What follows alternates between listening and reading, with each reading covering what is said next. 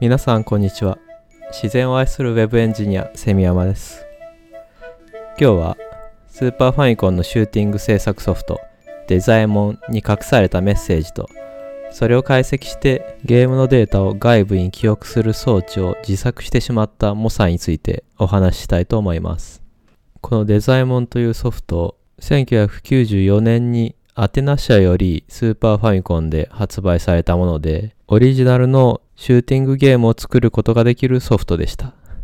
時期や敵キャラ、背景などの作画、BGM の作曲など、オリジナルのシューティングゲームを自作するための機能が一通り揃っており、当時僕も購入して、オリジナルのシューティングゲームを制作していました。その時僕が作ったのは、プルトニウムムーミンという、ムーミンの二次創作シューティングゲームで、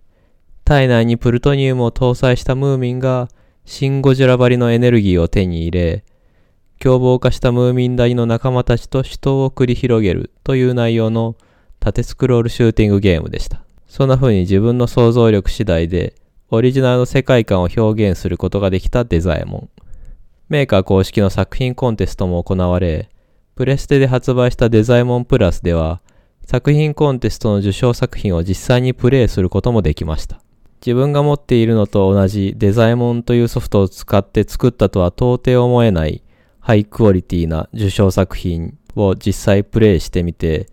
驚愕したのを覚えています。そんなデザイモンなんですが、今回のメインテーマである隠しメッセージについてご説明させていただきます。このメッセージは発売から22年経った2016年に発見されたもので、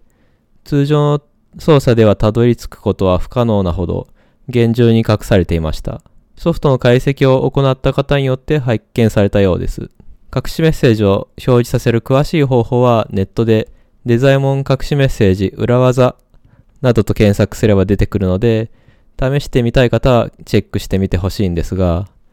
電源を入れてからタイトルでリセットした後でさらにコマンドを入力し、その後でタイトル画面のある箇所で決定ボタンを押すという感じのもので、解析以外で発見するのは不可能だろうと思われます。隠しメッセージの内容は以下の通りです。ここでデザインも3つの秘密を公開します。1、どこだかわからないけどソースリストの一部公開。2、バックアップデータのアドレス。3、通信機能のやばい秘密を大公開します。かなりやばいところは伏せてあります。お問い合わせには一切お答えできません。で、ここで注略するんですけども、秘密3、ジョイパッドポート1を使ってデータのやり取りができる。つまり自分で作ったゲームをコンピューターで吸い出したり、カセットに転送したりできます。用意するもの、接続ケーブル、通信ソフトがあれば何個でもゲームを作ることができるし、データの保存も可能である。しかし、接続ケーブル、通信ソフトは自作しなければならないし、資料の公開はやばすぎてできません。アセンブラの知識と簡単なハードの知識と根気があれば作れるでしょう。ここに書かれた秘密に関しての問い合わせは一切いたしておりません。電話連絡などはご遠慮ください。というものです。メッセージにもやばいという単語が何度も出てくるんですけども、実際やばそうな匂いがプンプンしますよね。当時スーパーファミコンではアスキーが販売していたターボファイルという外部記憶装置があったんですが、デザイモンは対応していませんでした。このメッセージ、そういう公式の任天堂が認めた機器を使わなくても、コントローラーのポートを経由してゲームデータを外部に記憶したり、別のソフトに転送したりが自由にできる仕組みをこっそりデザイモンに用意しておきましたよということが書いてあるんですね。これ何がやばいっていうと例えば今で言うと iPhone のデータとかアプリを自由に抜き出して外部に保存したり、別の iPhone に転送したりする抜け道をこっそり作っておきましたよ、みたいなことで、当時でも限りなくグレーなことだったと思います。ただ、こういうやばい抜け道が用意されてはいたんですが、実際にこのメッセージを読んでも、そういうデザイモンのデータを外部に保存したり、カセットに転送したりする装置を実際に作ることは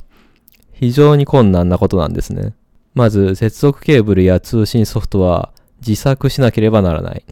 その開発に必要な最小限のヒントはメッセージ内で公開されているんですが、詳細な資料はない。メッセージ内にあったアセンブラというのは一種のプログラミング言語なんですが、そのプログラミング言語の知識と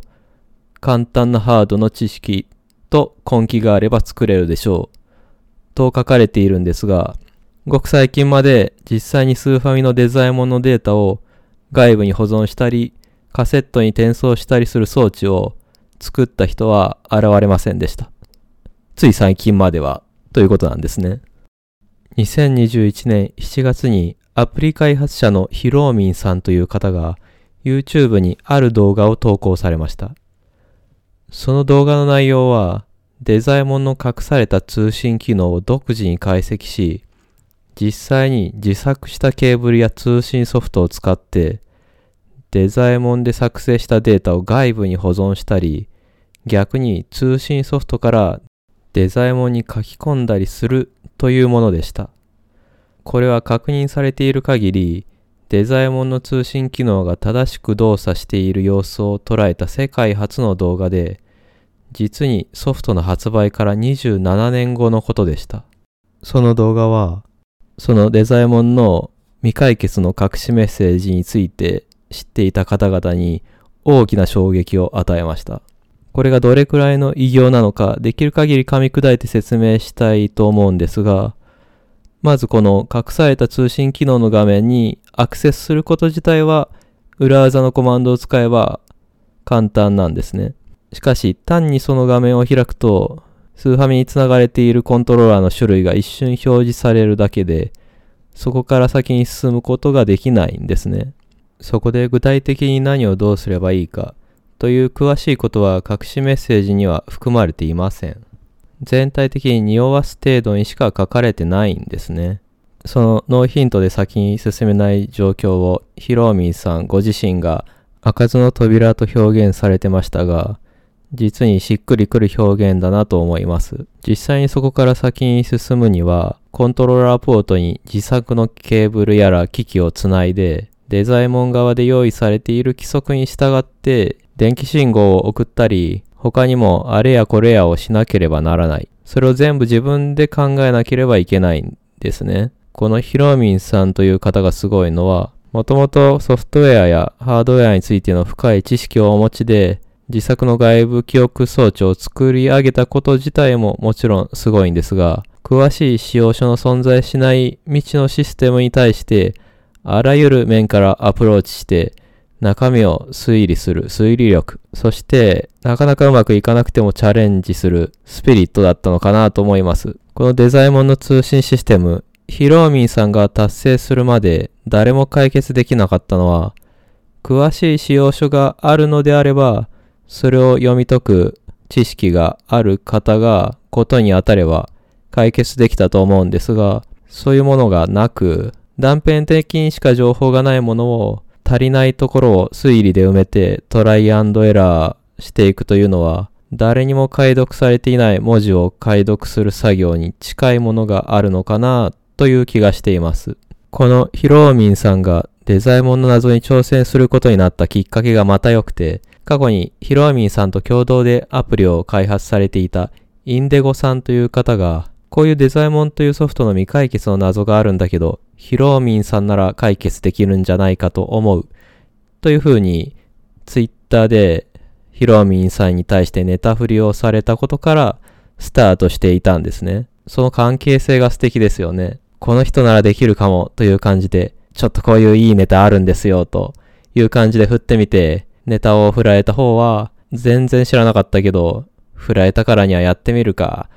という感じで試行錯誤されながら一時はギブアップ寸前まで行きながら、最終的には謎を解明して、成果物を作ってしまうという。そしてこのヒローミンさんのデザイモン通信機能の解明に関するツイートや動画に反応して、デザイモンの隠しメッセージや通信機能をゲームに入れ込んだ張本人、当時のスタッフの田畑さんがツイッターに降臨するんですね。田畑さんのツイートを引用させていただきますと、作ったものです。仕込んだ通信モジュールは単純に自分の思いつきで実装したものです。コンテストもですが、アテナ社内ツールとして運用されました。かっこツール名転送くん。開発補助機材として運用されました。27年越しの謎解き、おめでとうございます。はい。で、さっきデザイモンの作品コンテストの受賞作品が、プレステのデザイモンで遊べると言ったんですが、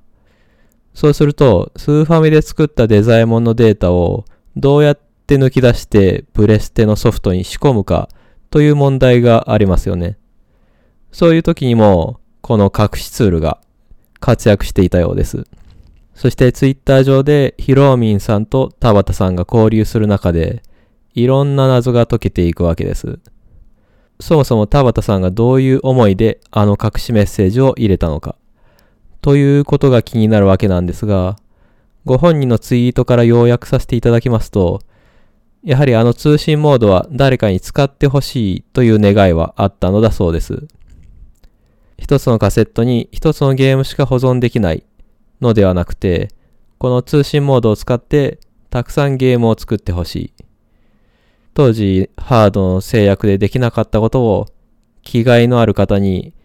自らの手でハードを自作して実現してほしかったということなんですね。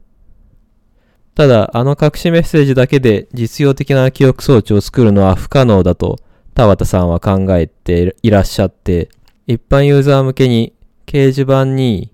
匿名で全ての情報を公開する予定だったそうなんですね。ただ、田畑さんによると、完全な情報を公開する前の第一段階として、デザイモンの隠しメッセージを表示するコマンドを1995年に掲示板で投稿したところ、誰も反応してくれなかったそうです。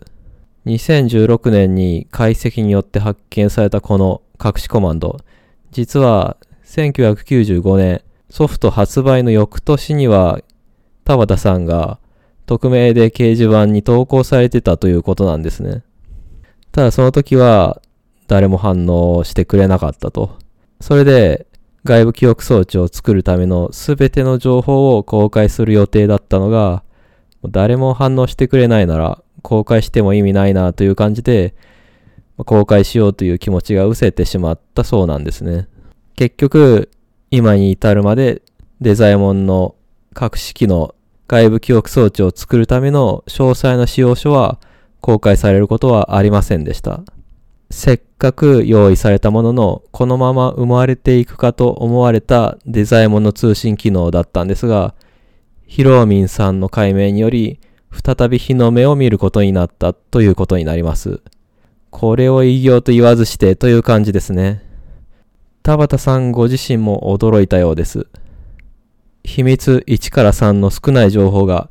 このような長い時間をかけて解明される謎解きのような振る舞いになるとは、夢にも思いませんでした。とツイートされています。このデザイモンの隠しメッセージにまつわるドラマ、非常に興味深かったのでご紹介させていただきました。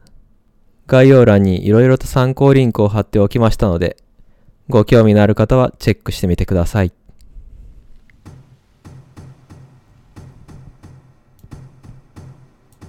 今日はスーパーファミコンのシューティング制作ソフトデザイモンに隠されたメッセージとそれにまつわるドラマについてお話しさせていただきました。ご視聴ありがとうございました。